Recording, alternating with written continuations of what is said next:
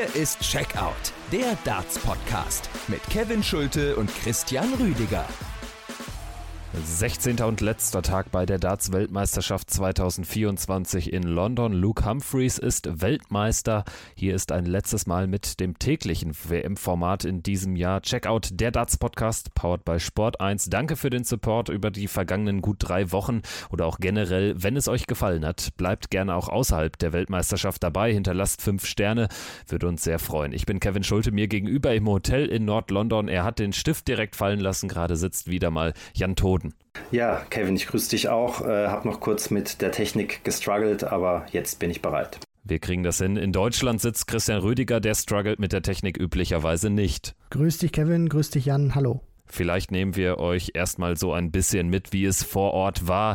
Also vor dem Spiel war ja schon einiges los. Wir sind jetzt ganz bewusst am letzten Tag auch nochmal ganz besonders früh zum Alexandra Palace den Berg hochgefahren.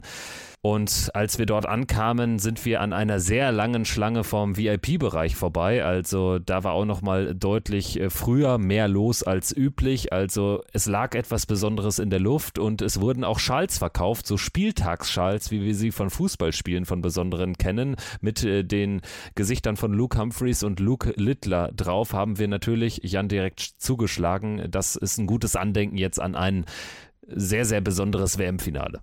Absolut. Ähm, draußen vor dem Ali Pelli war äh, jede Menge los, viel mehr als die letzten Tage. Äh, Souvenirverkäufer, äh, lange Schlangen äh, vor dem VIP-Bereich. Und auch die Medienarea war äh, deutlich voller nochmal als auch gestern. Ähm, hier wurde so eine Overflow-Area angelegt. Ähm, weil in dem Raum, in dem wir uns aufgehalten haben, gar nicht für alle Medienvertreter genug Platz gewesen wäre. Der einzige, der gewohnt locker war wie immer, Russ Bray vor seinem letzten Auftritt. Also das war auch eine wunderbare Szenerie. Auf deinem Platz, der reserviert war für Jan Toden, äh, saß Russ Bray und hat neben einer Kollegin gesessen und ein Märchen eingelesen. Nimm uns da vielleicht mal mit. Also du hast es ja hautnah miterlebt. Das wäre eine ganz wilde Geschichte. Absolut, er war da mit der äh, chinesischen Kollegin im Gespräch, die ihn so ein bisschen nach seiner Karriere und den Plänen danach befragte. Ähm, und es warteten eigentlich schon mehrere Kollegen, um auch äh, kurz mit Russ Bray zu sprechen und Fotos aufzunehmen. Und da bat sie ihn äh, offensichtlich chinesische Märchen, es ging irgendwie um Füchse, äh, aufzunehmen. Und er hat es in einer Seelenruhe mit seiner äh, typischen Stimme dann von ihrem Handy abgelesen und sie hat es mitgezeichnet. Und nur ganz knapp äh, wurde der Zeitplan noch eingehalten, denn wäre das Märchen noch länger gegangen, dann hätte alles ein bisschen nach hinten geschoben werden müssen. Ein Spaß beiseite, aber Russ Bray hatte ja noch einen wichtigen Termin. Er wurde in die Hall of Fame der PDC aufgenommen, eine besondere Ehre. Fand ich auch gut, dass man das äh, vor dem WM-Finale gemacht hat, weil natürlich am Ende diese Geschichte mit Russ Bray, dass er seinen letzten Auftritt hatte im Alexandra Palace, dann doch ähm, arg untergegangen ist. Und besonders war ja auch, dass Russ Bray das gesamte Finale callen durfte und nicht nur den äh, zweiten Teil, wie das sonst üblich ist, wird ja das Finale als längstes äh, Darts-Match des Jahres immer von zwei Callern bestritten. Diesmal Russ Bray zur Feier des Tages alleine am Start. Äh, kommen wir jetzt zum sportlichen Geschehen, würde ich sagen. Also das Besondere lag nicht nur draußen außerhalb des Alexandra Palaces in der Luft, sondern auch als John McDonald dann auf die Bühne kam, Luke Littler und Luke Humphreys äh, auf die Bühne holte. Es war ein sehr langer Walk-on von beiden, weil natürlich jetzt beide im Finale auch extrem viele Leute mit dabei hatten, mitbringen durften. Ryan Searle war ein Gast. Ryan Searle und äh, seine Frau waren Gast von Luke Humphreys. Also das auch noch eine interessante Beobachtung. Und äh, dann können wir jetzt reingehen. Christian, vielleicht dein erster Blick auf die Anfangsphase, der erste Satz äh, ging ja dann eher verhalten los. Ja, das ist äh, richtig. Also Luke Littler hat man schon, kann man denke ich mal so sagen, eine gewisse Anspannung angemerkt. Das war ein sehr ungewöhnlicher Start für ihn, den man jetzt während diesen zweieinhalb Wochen so nicht gekannt hat, dass er sehr viele Aufnahmen ohne Triple hatte. Humphreys hat das besser gemacht. Also wenn wir jetzt mal den ultimativen Start so rausrechnen und wir gehen dann so Ende ersten Satzes. Da fand ich Humphreys dann auch schon stabil, da hat er sich gefangen und allgemein muss man sagen, äh, war das wirklich ein sehr, sehr guter Start in ein WM-Finale von Luke Humphreys. Also der bestreitet den ersten Satz ohne eine Aufnahme ohne Triple. Also der hat immer in diesen Scoring-Aufnahmen mindestens ein großes Triple dabei gehabt. Das ist klasse. Das zeigt auch, dass er sehr ruhig war, dass diese Major-Titel, die er im Vorfeld gewinnen konnte, vielleicht auch hilfreich waren, um da nicht so eine große Nervosität zu haben. Von daher holt sich den ersten Satz. Littler hat noch ein paar Probleme, ist dann auch drauf und dran, den zweiten zu verlieren, aber fängt sich dann rechtzeitig und mit dem 1 zu 1 würde ich sagen, war es dann auch ein richtiges Match gewesen. Der zweite Satz hatte natürlich schon eine besondere Dramatik. Humphreys in diesem 2-0 vorne und ein Dart auf Tops zum 2-0 in den Sätzen. Diese frühe 2-0-Führung ist ihm aber nicht vergönnt gewesen. Das Niveau insgesamt in diesem Satz überragend, wie es auch über weite Strecken dann war in der Phase 109 zu 111 die Averages beider Spieler und Luke Littler kann diesen Satz tatsächlich gegen die Darts mit 0-2 Rückstand noch drehen. Es ist ein 142er Checkout im vierten Leg, ganz besonderer Moment, Triple 20, Triple 20, Doppel 11 zum 2 zu 2 und Wayne Mardell haut zum ersten Mal It's Tungsten Time raus als Catchphrase im Kommentar. Ja, und dann ein weiteres Break von Littler, 120er Check, also zwei High Finishes, die hier das Spiel so richtig eng werden lassen und zum ersten Mal auch den Ali Pelli so richtig brodeln lassen. Humphreys, der hat das so ein bisschen weggelächelt, der war dann auch durchaus getroffen von diesem Moment. Das kann man, denke ich, so sagen, ohne dass er jetzt da an seinem Spiel gezweifelt hat in der Folge. Aber also das war auch schon so ein richtiger erster Schlag von Luke Littler. Genau, er kam äh, nach diesem Satzausgleich in den verpassten Chancen, kam Luke äh, Humphreys doch äh, deutlich geknickt von der Bühne. Äh, grübe, grübelnd sah es aus, kam er die Treppe runter, während ähm, Luke Littler ähm, die Faust ballte in Richtung seines Anhangs und genau, man wusste in dem Moment gar nicht ganz genau, wohin es weitergeht. Auffällig war nach, der ersten, nach dem ersten Satz, ähm, der ja nicht so gut gelaufen war, war Luke Littler in der Pause draußen geblieben, hatte weiter Darts geworfen, um ins Scoring zu kommen. Hier gingen beide erstmals gemeinsam in die Pause. Ja, und im dritten Satz war es dann aber wieder Luke Humphreys, äh, der die Führung sich zurückholt. Das war erneut sehr umkämpft. Littler hat auch ein bisschen was liegen gelassen. Das war bei beiden generell in der Phase immer wieder der Fall. Es war ja auch ein Break Festival, überraschenderweise die Partie. Luke Humphreys also dann erneut in Führung nach Sätzen. Im vierten Satz aber ist es Luke Littler, der wieder zurückschlägt.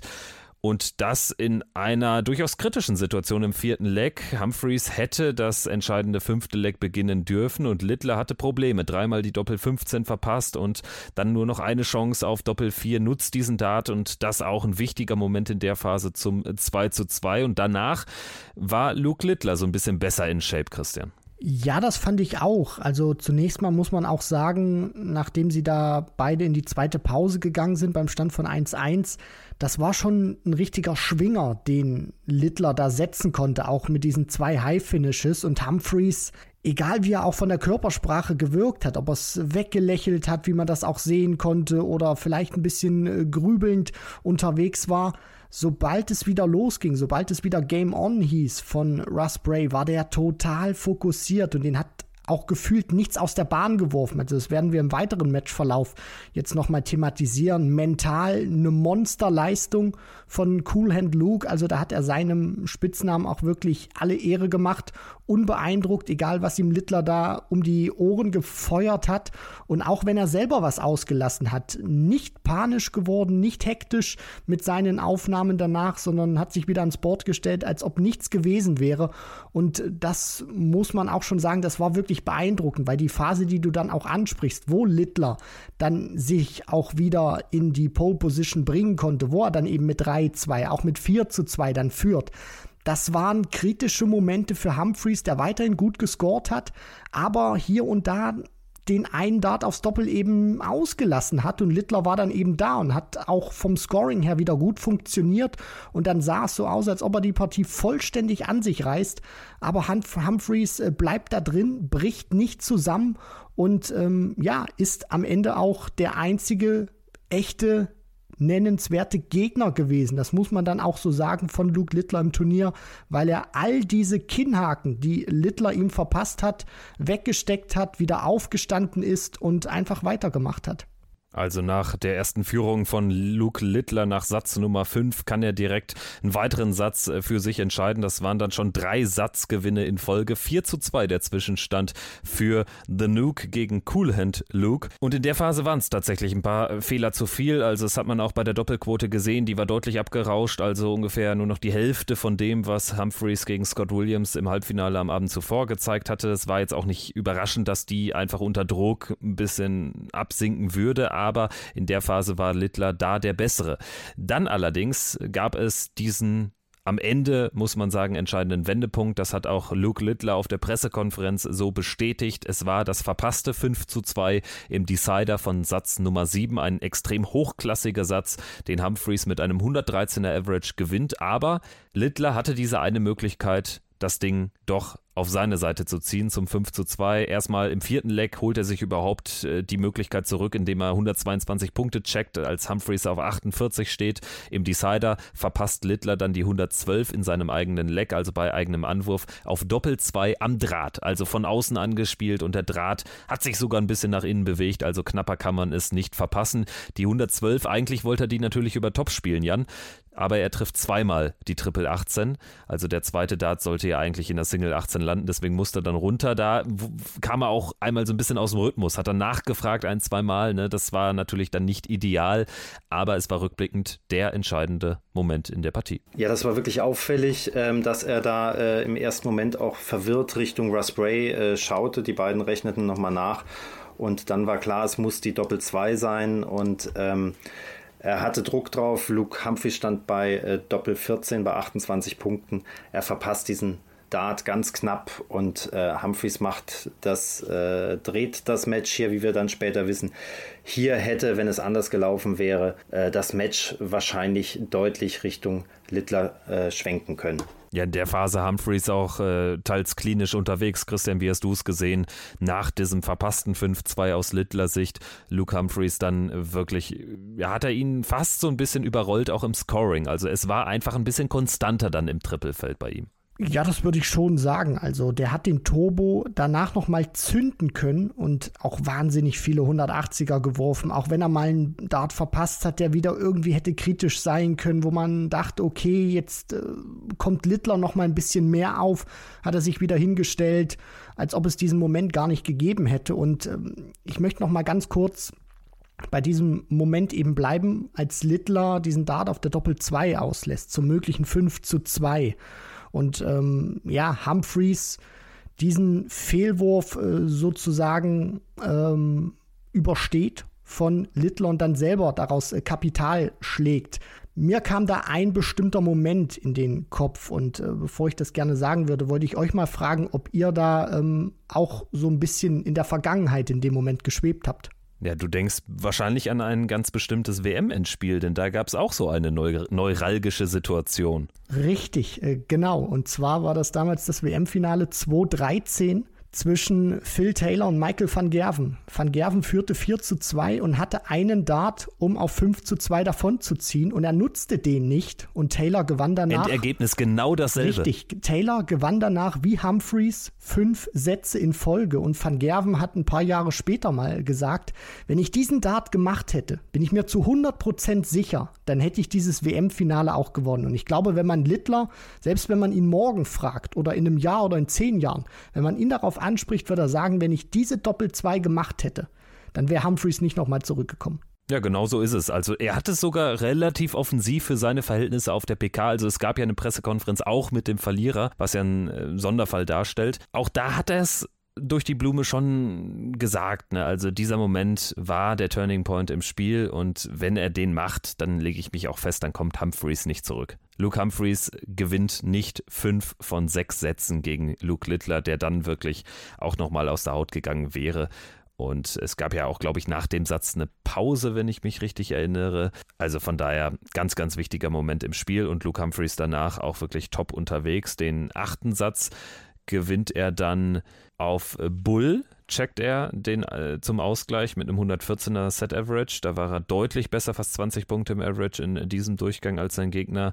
In Satz Nummer 9 war es dann ja durchaus ein Hin und Her, weil Humphreys äh, den Satz eigentlich schon im vierten Leg zumachen muss, verpasst aber drei Darts. Littler rettet sich in den Decider und da kann es Humphreys dann auf der Doppel 9 regeln. Also auch dann ein weiterer Decider, den er gewinnt. Also die Decider-Stärke oder vielleicht muss man sagen Decider-Schwäche für seine Verhältnisse im Verhältnis zum Turnier Turnier muss man hier vielleicht auch nochmal herausstellen nach diesem Match. Wir kommen ja auch noch äh, zum, zum elften Satz. Da war das ja dann nochmal ähnlich ganz am Ende.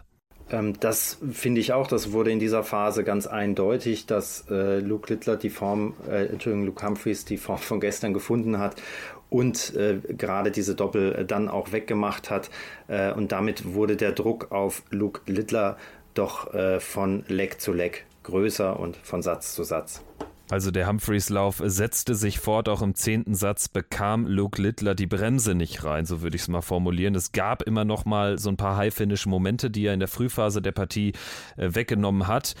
Ein 167er Check im ersten Leck gelingt ihm knapp nicht auf Bull. Dann ist es im zweiten Leck ein 170er Finish, was man als, ich will nicht despektierlich sein, aber als unnötiges 170er Finish, wenn es sowas gibt, bezeichnen muss. Humphreys stand zu dem Zeitpunkt auf 298 Punkten Rest und Littler pusht sich mit diesem 170er Finish dann eben zurück. Aber es hat nicht nachhaltig etwas am Spielverlauf geändert.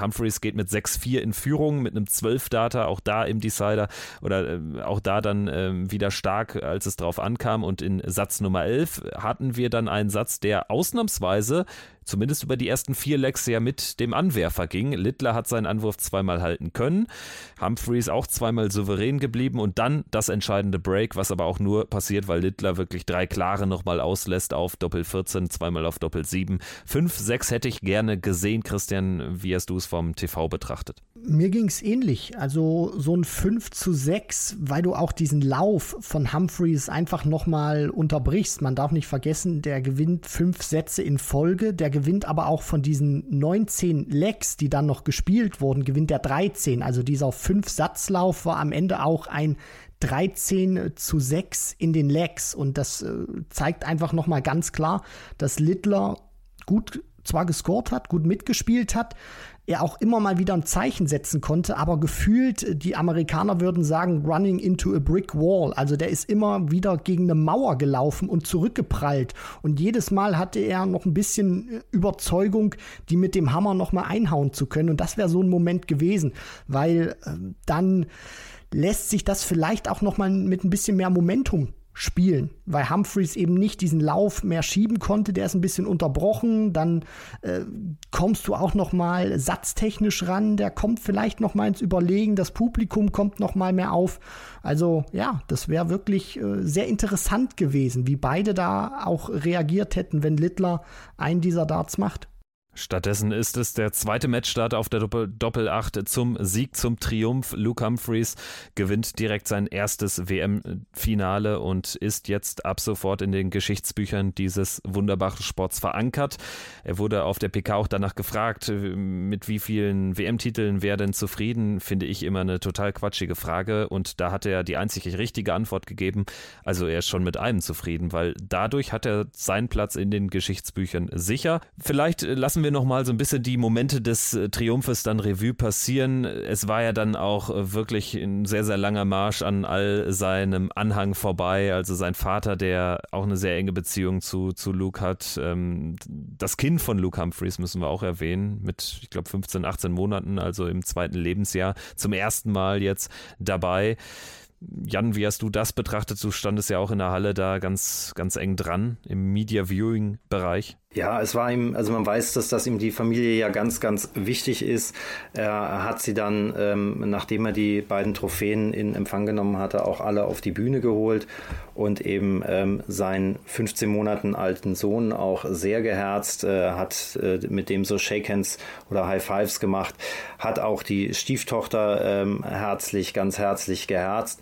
Ja, und man sieht einfach, äh, wie wichtig ihm da Familie ist und ähm, ich habe ihn das in der Pressekonferenz dann auch noch gefragt, äh, was ihm das bedeutet hat, dass äh, der Sohn hier mit dabei ist. Und da wurde er emotional und hat gesagt, ja, äh, diesen möglicherweise eben wichtigsten Moment seiner Karriere, da möchte er später eben sich nicht vorwerfen lassen, äh, dass der Sohn da nicht dabei gewesen wäre, dass ihm das wirklich sehr, sehr, sehr wichtig ist bei der Beziehung zum Vater, das ähm, hat er auch nochmal betont äh, in der Pressekonferenz, äh, da verbindet die beiden ja nicht nur der Sport, sondern auch die Liebe zum Beruf. Er wurde gefragt, ob sein Vater jetzt endlich aufhören könnte, als Dachdecker zu arbeiten. Und daraufhin hat er gesagt, nee, mein Vater liebt diesen Beruf so sehr, ähm, der hätte schon lange aufhören können und wird hier wahrscheinlich weitermachen. Ja, Luke Humphreys hatte nach dem Halbfinaltriumph auf die Frage, was er denn äh, gemacht hätte, wenn es mit der Darts-Laufbahn nichts geworden wäre, auch geantwortet, ja, vermutlich wäre er dann auch Dachdecker geworden, genau wie sein Vater. Christian, auch das macht ja dann äh, diese typischen Geschichten aus, dass man über die Menschen hinter den jetzt sehr, sehr reichen Sportlern spricht, hinter den äh, Triumphatoren äh, dieser Weltmeisterschaft gehört natürlich dann wirklich auch dazu, wie in den letzten Peter Wright Jahren zum Beispiel, aber auch beim Bully Boy Michael Smith war es ja auch sehr, sehr emotional, der ja aus einer ähnlichen, ja nicht ganz so langen, aber schon aus einer kleinen Triumphserie ja reinkam. Erstmals ein Major gewann, kurze Zeit vor dem WM-Turnier und dann den, äh, die Sid Waddell Trophy nachlegen konnte. Es war jetzt bei Humphreys genauso. Ja, das ist immer eine erstaunliche Geschichte, wenn man sich so einen Werdegang auch mal anschaut von Luke Humphreys. Natürlich ähm, ist das jetzt wieder Darts in seiner Reihenform oder erzählt diesen Sport auch wieder in seiner Reihenform, weil er aus einer Arbeiterfamilie eben kommt. Ihr habt äh, den Beruf des Vaters auch äh, gerade thematisiert und dann steht da eben Luke Humphreys oben auf der Bühne und äh, macht sich mit dieser Sportart zum Millionär. Also der hat allein in diesem Kalenderjahr also praktisch die in den letzten zwölf Monaten, jetzt mit der WM einberechnet 2024, hat er über 1,1 Millionen eingespielt. So, das, das ist jetzt nur das Ranking Money. Also da sind World Series Turniere beispielsweise noch gar nicht mit inbegriffen, die ganzen Exhibitions, seine Sponsorenverträge. Also der hat sein Leben wirklich umgekrempelt finanziell und da auch für seine Familie erstmal eine ganz, ganz große Sicherheit äh, geschaffen, weil er eben so erfolgreich war und er hat das danach auch nochmal auf der Bühne gesagt. Also das war vor fünf, sechs Jahren undenkbar, wo er auch, ja, geliebäugelt hat, damit sich wirklich mal äh, rauszuziehen aus dem Dartsport, weil er eben diese Angststörungen hatte, weil er da eben auch ähm, ja stark dann äh, depressiv war, wie er es gesagt hat, oder sehr runtergezogen war, auch weil er eben Angst hatte, auf, auf, auf eine Bühne zu gehen, um dann eben äh, Darts zu spielen. Und jetzt, wenn man dieses Finale sieht, kann man das eigentlich gar nicht glauben. So mental cool, so stark gewesen. Also da merkt man einfach, wie viel sich auch bei einem Menschen innerhalb von ein paar Jahren tun kann, nicht nur mental, nicht nur spielerisch, sondern auch körperlich. Weil es gab ja dieses Foto auch von der PDC, was sie da ähm, reingestellt hatten zwischen Luke Littler und Luke Humphreys von 2019. Also wenn man sich Humphreys anguckt, damals und jetzt, krasse Veränderung. Also der hat wirklich auf allen Ebenen das Maximale aus sich rausgeholt. Man könnte von einer 180-Grad-Wende sprechen, psychisch wie physisch. Also Luke Humphreys schreibt äh, eine tolle Geschichte, eine Geschichte, die jetzt auch äh, sicherlich noch nicht auserzählt ist, denn der Mann ist 28 Jahre jung und äh, wird jetzt als Posterboy in dieses Jahr gehen, äh, von Seiten der PDC natürlich. Er wird erstmals die Premier League spielen, ist die Nummer 1 der Welt, ist Weltmeister. Luke Humphreys gewinnt dieses Turnier gegen Luke Littler und über den müssen wir jetzt auch nochmal ein paar Wörter verlieren. Er schreibt ein Darts-Märchen, sieben Spiele lang, siebenmal performt gegen Andrew Gilding, die einzig etwas schwächere Partie dann auch überstanden in seinem Zweitrunden-Match und ansonsten insgesamt steht er hier jetzt auch wieder bei einem 100-Plus-Average. Viermal 100-Plus, das hat James Wade in 17 Jahren nicht einmal geschafft und das ist auch ein großer, dicker, fetter Kaliber in diesem Sport. Luke Littler verliert dieses Ding am Ende und war natürlich dementsprechend gebrochen, war jetzt aber auch nicht total äh, zerreißt, zerrissen irgendwie in der PK. Jan, du hast im Vorfeld äh, schon etwas aufgeschnappt, was ja auch äh, Sport 1 im Interview aufgegriffen hatte, was äh, vielleicht jetzt nicht ganz zuträglich gewesen ist, wobei viel Kaffeesatzleserei ist dabei, denn er hält im Prinzip seinen Turnierstandard ja trotzdem. Ja, und zwar ging es darum in diesem Interview auf Sport 1 ja darum, dass er gefragt wurde, wie ist deine tägliche Routine? Er sagte, ja, normalerweise wäre ich jetzt an Bord und würde Doppel-Checkwege Scoring üben. Ähm, das geht jetzt gerade nicht. Er war da aber ganz entspannt eigentlich. Und auf die Frage, ist es dann dein letzter Termin jetzt und du kannst, äh, kannst du dann jetzt ans Board, hat er gesagt, nee, da kommen noch weitere Termine und die mache ich jetzt eben alle. Und dann, ja, wenn die rum sind, gehe ich üben.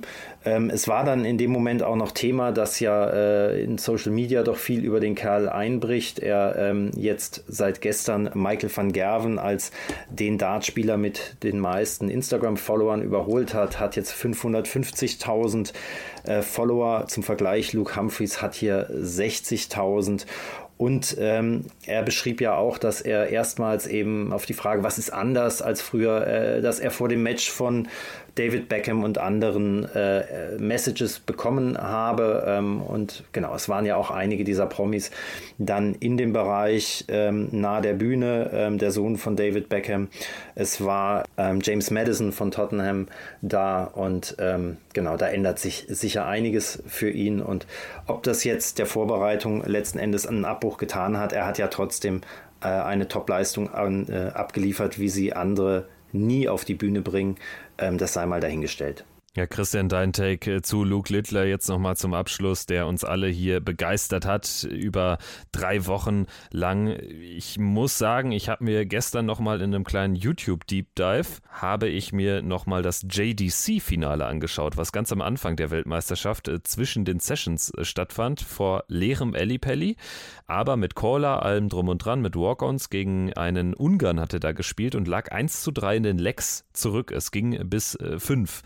Und das war ja bis jetzt vor dem Finale tatsächlich die größte Hürde von Luke Littler in diesem Turnier und das beschreibt es nochmal ganz gut. Du hast es eben ja auch schon mal angesprochen. Luke Humphreys war der einzige Spieler, der Luke Littler gefordert hat.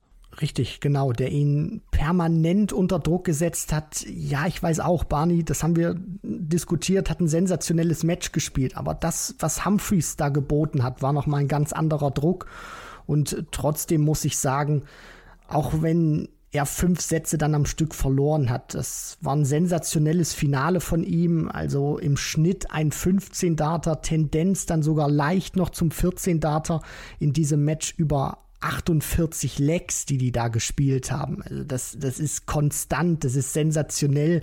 Und äh, da ist die Frage dann auch, wo willst du es wirklich noch hinschrauben? Da braucht man nicht irgendwie über 110 oder sonst was zu sprechen. Das ist äh, sensationell gewesen und das zeigt auch Humphreys Average. Das ist einer der Top-Averages über so eine Distanz äh, gewesen, über so eine Anzahl an Lecks. Von daher, Luke Littler hat äh, super gespielt und es sind äh, Key-Momente, die darüber entscheiden, wie dieser eine Dart und den hat er nicht genutzt. Und ansonsten, was ihr ähm, da auch thematisiert habt mit dieser Vorbereitung, ich glaube, das ist so ein Lernprozess, den er da heute auch gespürt hat mit den ganzen Medienterminen. Er ist äh, Stand jetzt oder bei dieser WM noch kein offizieller PDC-Spieler sozusagen gewesen. Also die, die Tourcard hat er ja dann erst für die in Anführungszeichen nächste Saison. Und äh, von daher, ähm, ja, wird er das auch beim nächsten Mal, wenn er wieder in so eine Position kommen sollte, besser handeln, als er das jetzt gemacht hat. Also ein Van Gerven hätte das ein oder andere Interview sicherlich nicht angenommen und abgeblockt, weil er sich äh, die Zeit zum Trainieren genommen hätte. Und beim nächsten Mal wird das Luke Littler, da bin ich mir sehr sicher, das auch machen, dass er dann einfach sagt, ich würde gerne, ja, aber ähm, jetzt ist die Zeit, um mich auf das Match äh, zu fokussieren und deswegen äh, kann ich nicht jede Medienanfrage annehmen, auch wenn ihr es gerne hättet, aber ich habe noch einen Job zu erledigen. Auf jeden Fall wird abgesehen von äh, dem Weltmeister Luke Humphreys auch jetzt mittelfristig viel über Luke Littler gesprochen werden. Vermutlich schon am heutigen Nachmittag, denn 17 Uhr deutscher Zeit wird die PDC die acht Teilnehmer der Premier League 2024 bekannt geben und mittlerweile deutet doch einiges auf Luke Littler hin, der selbst diese Frage auch äh, beantworten sollte, wenn es nach einem BBC-Reporter gegangen wäre. Allerdings hat er dann einmal kurz rüber geschaut zu PDC-Medienchef Dave Allen und dann wurde das abgeblockt mit dem Verweis, es solle jetzt nur um die World Championship gehen. Luke Humphreys wurde dann aber auch nochmal gefragt nach der Premier League, auch eben nach Luke Littler. Er hat dann gesagt, das ist im Prinzip eine Entscheidung von Luke selbst und seiner Familie. Und äh, die Zeichen haben sich jetzt ganz, ganz deutlich verdichtet, dass Luke Littler in der Premier League auch mit der Finalniederlage dabei sein wird. Gibt vielleicht jetzt noch eine Hintertür, dass man eine finale Bedenkzeit noch einräumt. Dann dürfte sicherlich Chris Doby nachrücken. Der würde ansonsten jetzt in die Röhre schauen, neben den Top 4. Also Humphreys, Van Gerven, Smith und Espinel sind Price dabei. Ich denke, da kann man nicht zu viel verraten. Rob Cross und Peter Wright wird auch dabei sein. Und als Achter soll dann eben Luke Littler teilnehmen. Das ist so der jetzige Stand. Ich denke, da hast du äh, die richtigen Punkte angesprochen. Ich hatte ja heute tagsüber noch mal kurz gegrübelt. Äh, wenn man sich die Jahresrangliste anschaut, dann sind durchaus Chizzy und auch ähm, Damon Hatter unter den Top 8, ähm, wenn man die Premier League vielleicht ein bisschen internationaler aufstellen wollte, ob dann Hatter nicht vielleicht ein Mann wäre mit seinen ja, für einige ulkige, für andere peinliche ähm, äh, Walk-ons. Äh, letzten Endes haben da aber die großen Siege, glaube ich, in diesem Jahr gefehlt, um diese Teilnahme zu rechtfertigen. Also in keiner Welt hat Damon Hatter irgendwas mit der Premier League 2024 zu tun. Und das ist auch richtig so, ungeachtet guter Leistung. Aber ja, also er ist einfach nicht unterhaltsam abseits der Walk-Ons. Und selbst die, finde ich, gehen häufig in den Cringe-Faktor. Und ich weiß auch, dass die jetzt nicht von allen geliebt werden innerhalb dieser Szene. Christian, dein Take zu Luke Littler und der Premier League. Also ich denke, du hast jetzt auch keine anderen Sachen aufgeschnappt, ähm, aber es verdichten sich ja die Anzeichen, dass er wirklich dann dabei sein wird oder dass er zumindest die Einladung bekommt. Ob er sie vielleicht auf den letzten Meter noch ausschlägt, sei dahingestellt, aber es sieht aktuell so aus, als wäre er dabei. Also ich bin wirklich sehr gespannt, welche Ankündigung da von Seiten der PDC dann auch gemacht werden, welche acht Spieler es letztendlich dann auch sein werden oder welche vier neben den äh, Top 4, die so oder so gesetzt sind. Das hat immer zwei Seiten, diese Geschichte Luke Littler in die Premier League, ja oder nein, weil Luke Littler hatte das auch, finde ich gut, auf der ähm, oder mit seinen ersten Worten auf der Bühne noch gesagt er würde ja gerne wieder ähm, in einem WM-Finale stehen, aber äh, im Sport ist eben die einzige Garantie, dass es keine Garantie gibt. Natürlich spielt er überragend, aber äh, es kann halt niemand sagen, ob der wirklich so weitermacht, wie er jetzt äh, angefangen hat bei der PDC. Von daher, ähm, ich weiß nicht, ob der Vergleich mit Gabriel Clemens da so ein bisschen hinkt, aber jetzt ist Luke Littler einfach richtig heiß für die PDC und der Hype ist da.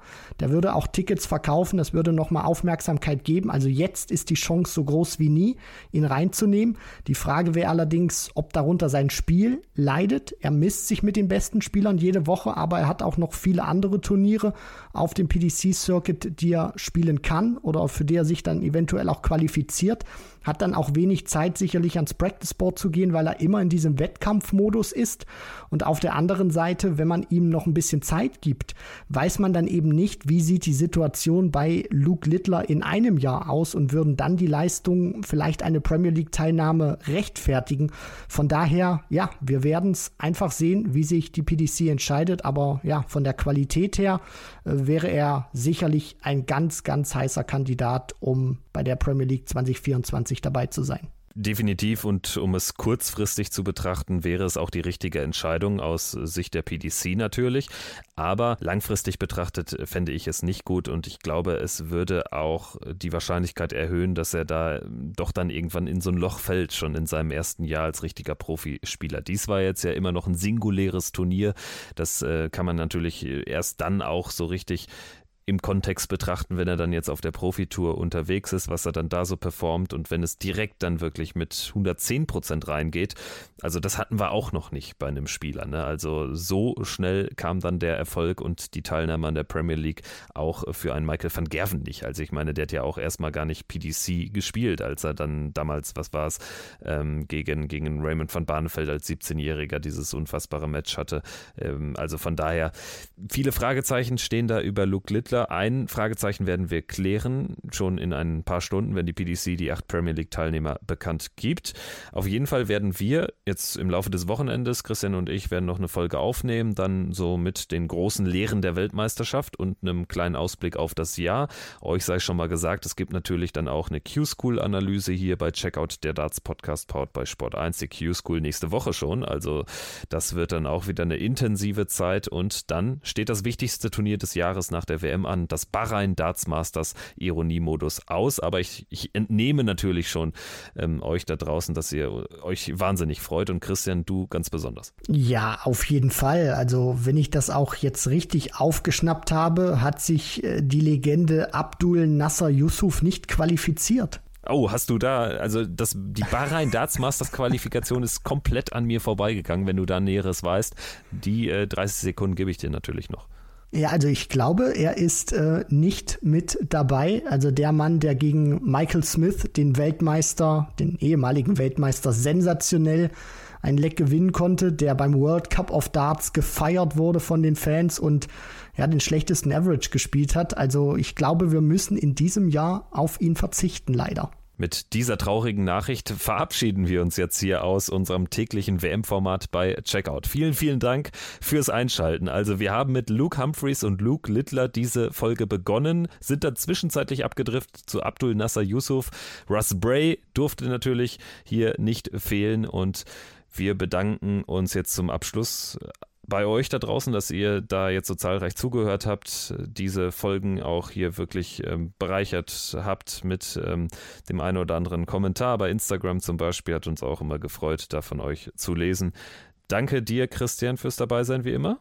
Gerne, Kevin. Hat wieder großen Spaß gemacht und Jan jetzt die letzten drei Tage hier auch live am Start in London. Waren fest mit dir auch. Hat besonders viel Spaß gemacht, jetzt auch hier nicht alleine gewesen zu sein für Checkout sozusagen. Die Freude war ganz meinerseits. Äh, ich hoffe, ich habe dich hier ein bisschen unterstützen können, habe euren Social Media Account ein bisschen mit Fotos äh, unterfüttern können. Wir konnten uns gewisse Dinge so ein bisschen aufteilen. Ähm, hat wahnsinnig Spaß gemacht, war wahnsinnig intensiv und anstrengend. Äh, ich bin letzten Endes froh, wenn jetzt doch mal wieder eine normale Alltagsroutine einkehrt ähm, und ich früher ins Bett komme.